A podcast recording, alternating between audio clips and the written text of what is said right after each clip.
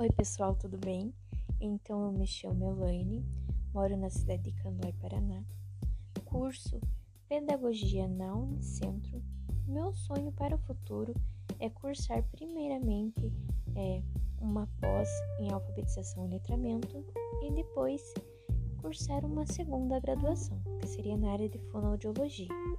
As atividades que eu imagino utilizando a ferramenta podcast são aquelas de entrevista, onde os alunos podem é, entrevistar vários profissionais, fazer uma feira de, pro, de profissões, entrevistando profissionais de diversas áreas, como da saúde, como da área de administração, entre outros, assim como apresentar apresentar pesquisas utilizando o podcast. Então o aluno vai lá, faz é, sua pesquisa sobre o tema e apresenta através de um podcast disponibilizando para os outros colegas.